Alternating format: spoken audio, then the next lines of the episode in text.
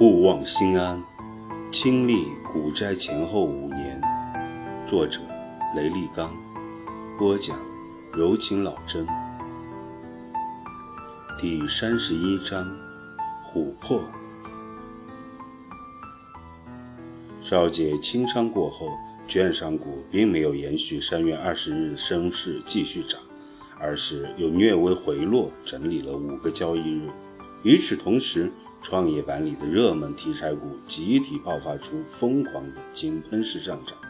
对比之下，券商股这种无休止的震荡更加令人窒息，连我自己也越来越难以忍受。电话中，我感到房地产老板的忍耐很可能达到极限了。我预感他很快会不再让我理财。可是，我能说什么呢？我能做的。没有麻木的等待着他的决定。果然，周末之后，三月三十一日星期一开盘前夕，我习惯性的登录房地产老板的账户，发现登录不进去了，密码已经修改。几分钟后，他打来电话：“时光老弟啊，我其实是一直相信你的能力的，但将近四个月，账户基本上只是保本。”这样也好，咱们也就不存在利益分配之类的琐碎事情了。恰好我这边有朋友给我推荐了别的炒股高手，我看了看他的操盘记录，做乐视网赚翻了。我把钱从房地产市场转到股市来，也是有成本的，我不得不考虑换将，希望你理解啊。我确实也有些惭愧，说，我完全理解。是我自己错过了这次机会。不待我说完，那边的电话已经挂了，电话里只剩下忙音。我沉默地坐在电脑前，有一些茫然。股市永远是这么的现实：当你的股票飞涨时，你不仅能得到金钱上的迅速增值，也能轻易获得意料之外的鲜花与尊重。可一旦你的股票停滞不前，你会发现许多人一下子就遗弃了你。你从喧嚣中回来，四周静寂无声，安静的只听得到自己的呼吸。然而，我胸口那颗跳动的心依然顽强地搏动着。有一种叫做未来和希望的东西，让我依然选择坚守。终于。从二零一五年四月份起，券商股全面超越了二零一四年十一月的最高价，并在四月九号达到了一个新的顶峰。我的自有资金再次从谷底跃起。从二零一三年以来，我因融资一倍杠杆操作，两次冲上五百万之后腰斩回落到二百五十万，但都是靠着。顽强地坚持低位不减杠杆，靠着对自己所选择的股票的坚定持股信心，回到了五百万。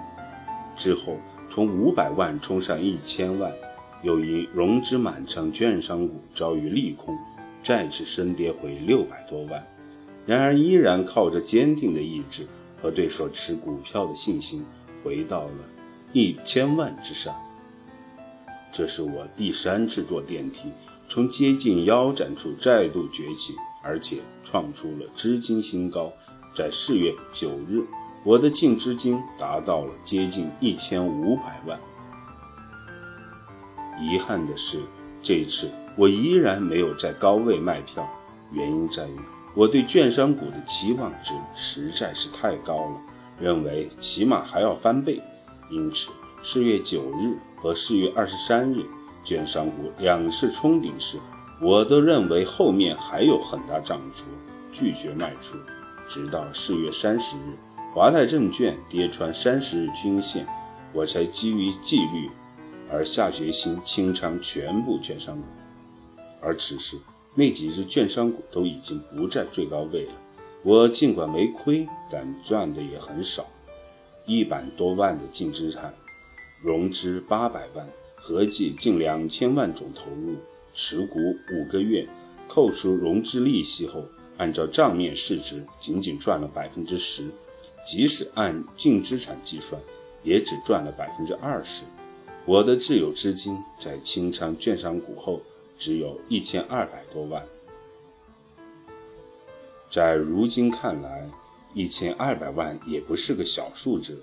全国上亿股民，从小资金做到一千二百万的，想必也算凤毛麟角。然而，对那时的我来说，心态却完完不是这样子的。因为从二零一四年十二月到二零一五年四月底，股市里有很多股票涨了几倍，有不少股民在那段时间里盈利数倍。我在网络上结识的好朋友，炒股高手好运二零零八，在二零一四年十一月还只有一百多万。但靠着抓住了券商股的上涨全过程，并避开了券商股在二零一五年一月的大跌，低位再次抄底券商股。到了二零一五年四月时，他已经两千多万了。我还认识成都本地一个短线好手毛毛，他在二零一四年十二月也才两百万。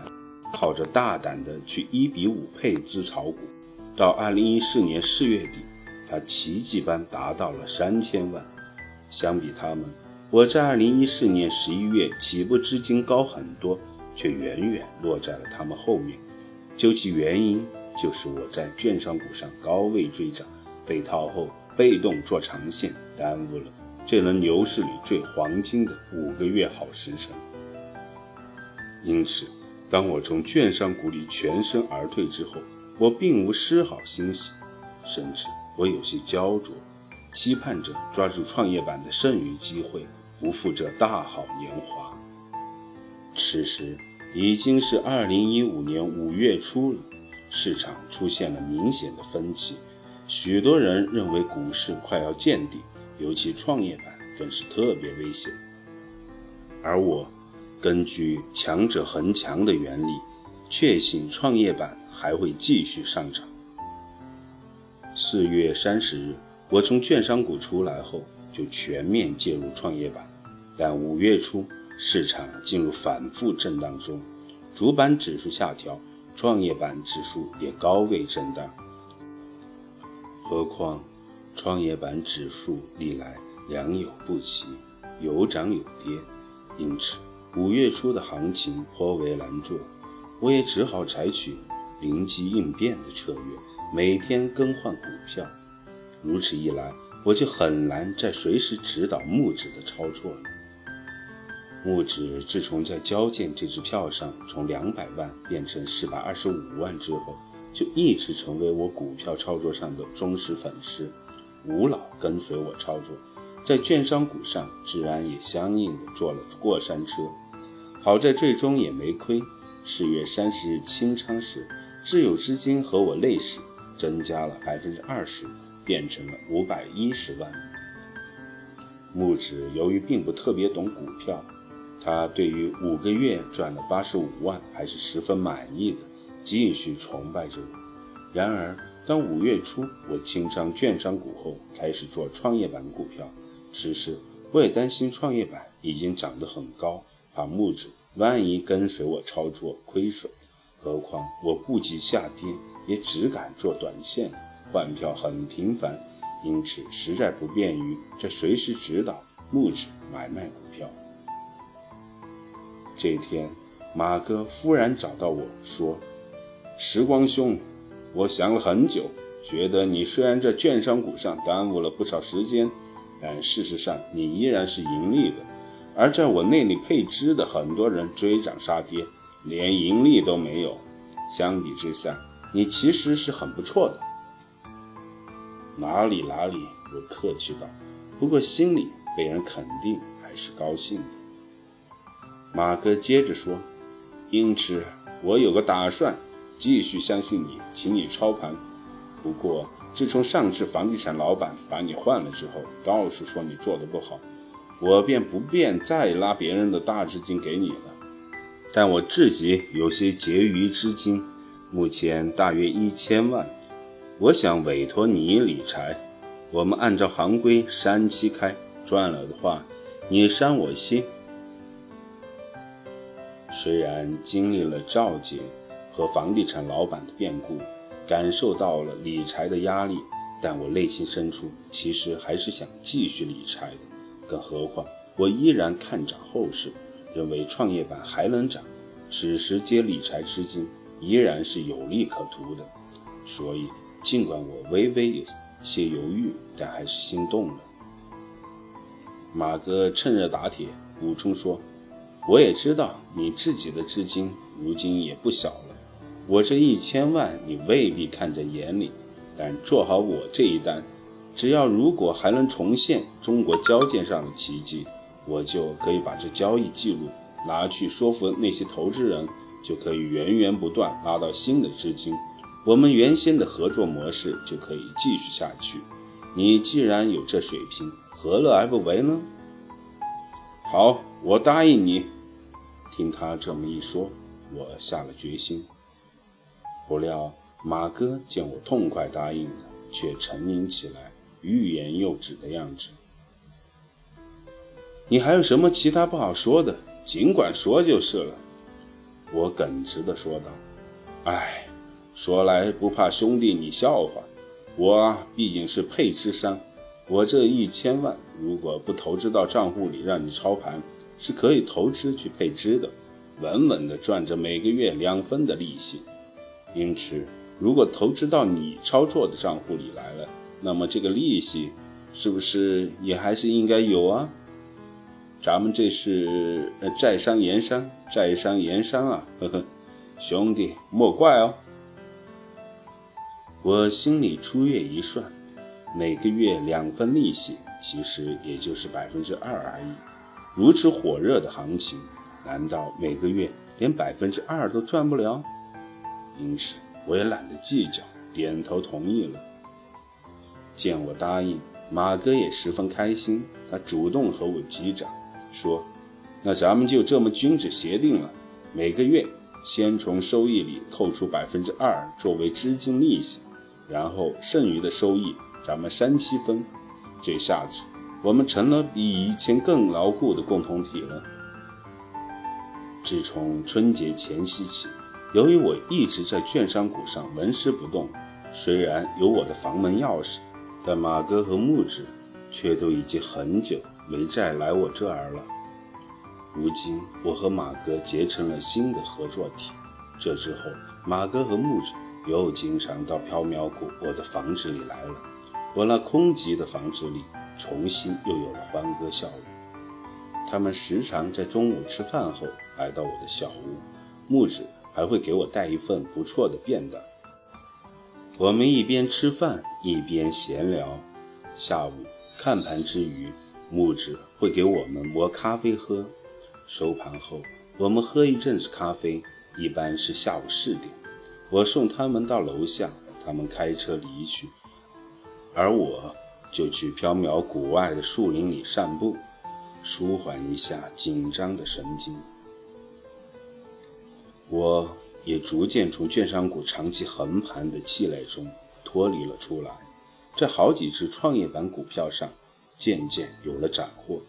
可惜，因为股市始终震荡的厉害，一直不敢动用融资，而且持股比较分散，因此赚的也不多。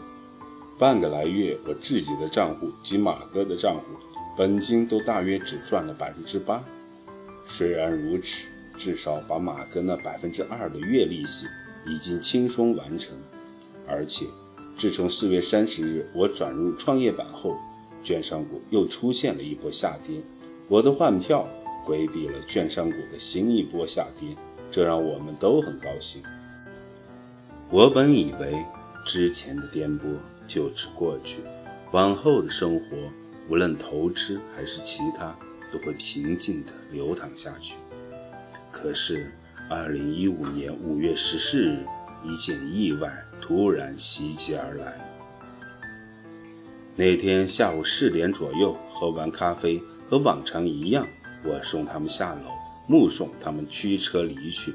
我也向缥缈谷外的林地里走去。以往。每次散步，我都要走大约五公里以上，至少一个小时。而那天，可能连日的思维劳累使我有些头晕，我临时决定提前回去休息，因此只走了不到一公里，我就转身返回了我的房子。还没打开房门，我忽然听到了一种尖锐的叫声，它应该来自我的屋内。我的心忽然一紧，一种不安。竟然令我浑身轻轻的有了一些颤抖。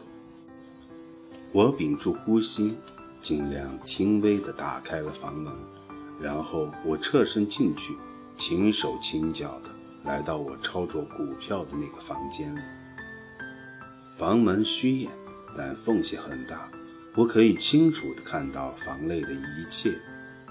那个单人沙发上，木子正深深的陷在沙发里面。只看得到他那双修长、白皙、圆润的腿，正开阔地敞开在沙发扶手上，而双腿中以及他的上身都被一个瘦小的男人的身影所掩盖。这瘦瘦的男人的屁股此刻正激烈地震荡着，如同下午三点之前激烈震荡着的股市大盘。我忽然听到木子一声又一声尖锐的叫。他如同即将溺水的人，那绝望的身影，而他的身体分明又是那样的兴奋。他的一条腿依然垂在沙发的扶手上，但另一条长长的大白腿却伴着那深深的尖叫，陡然高高的竖立起来，如同一个旗帜在风中激烈的摇晃。我目瞪口呆，不知道该如何面对这一切。我也如同史前的一只小虫，陡然间被松枝包裹，变成了琥珀，静止在了那里。楼市空堂，当年胡满窗，衰草枯杨。曾为歌舞场，蛛丝儿结满雕梁，绿纱今又糊在蓬窗上。说什么只争浓粉争香，如何两鬓又成霜？昨日黄土龙头送白骨，今宵红灯帐底卧鸳鸯。满香盈满香，但愿乞丐人皆帮。正叹他人命不长，哪知自己归来丧。心有方，保不定日后做强梁。择高粱，谁成王流落在烟花巷？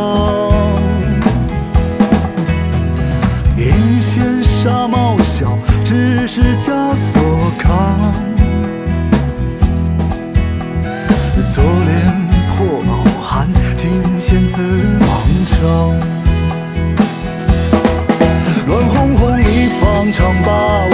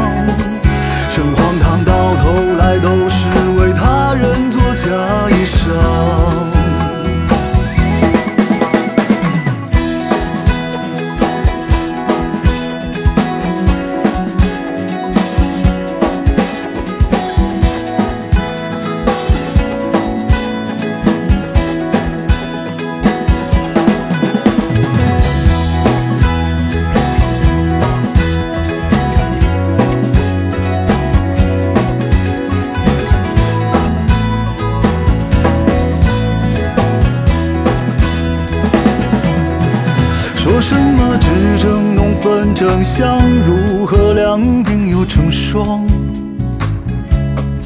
昨日。黄土龙头送白骨，今宵红灯帐里我鸳鸯。金满香，银满箱，展颜乞丐人皆谤。正叹他人命不长，哪知自己归来丧。